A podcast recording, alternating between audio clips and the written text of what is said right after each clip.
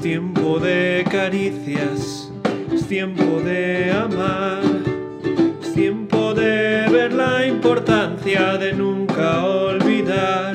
Ha llegado el tiempo.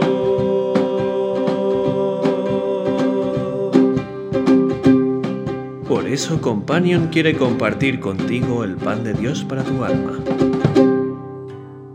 Entonces Noemí dijo, Espérate, hija mía, hasta que sepas cómo se resuelve el asunto, porque aquel hombre no descansará hasta que concluya el asunto de hoy.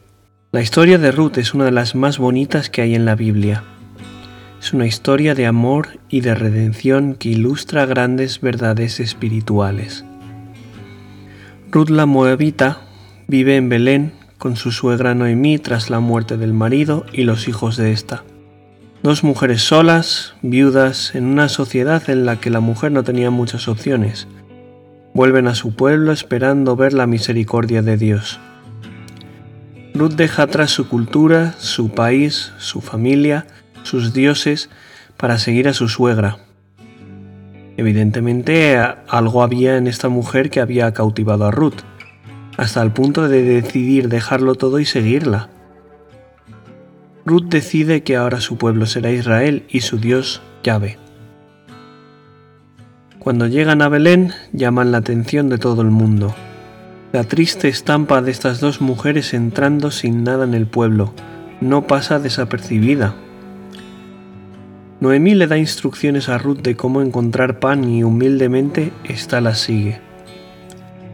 Así se encuentra con Booz, el pariente que puede redimirlas que puede rescatarlas de su terrible situación y devolverles la dignidad.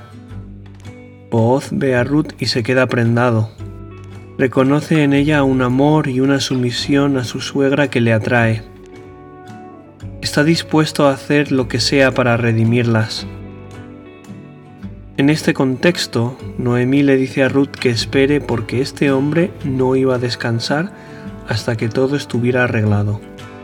La idea de voz anhelando rescatar a Ruth por el amor que sentía por ella me recuerda a Dios, dispuesto siempre a hacer lo que sea para ganar nuestro corazón y rescatarnos de las situaciones que nos hacen daño. Dios tampoco descansa, nos llama, nos habla, nos grita, nos levanta, nos guía, nos provee no para en ningún momento de darnos la oportunidad de tender la mano hacia Él buscando ayuda.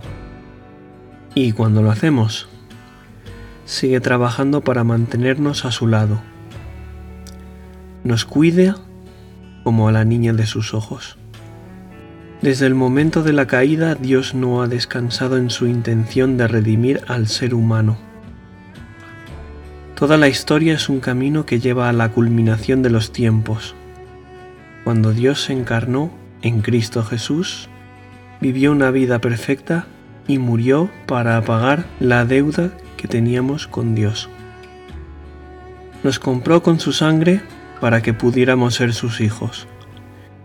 Y sigue trabajando hasta que llegue el día en que vendrá a recoger a los suyos para llevarnos a la nueva tierra prometida, la Jerusalén celestial, la ciudad de Dios, donde gozaremos de su amor para siempre.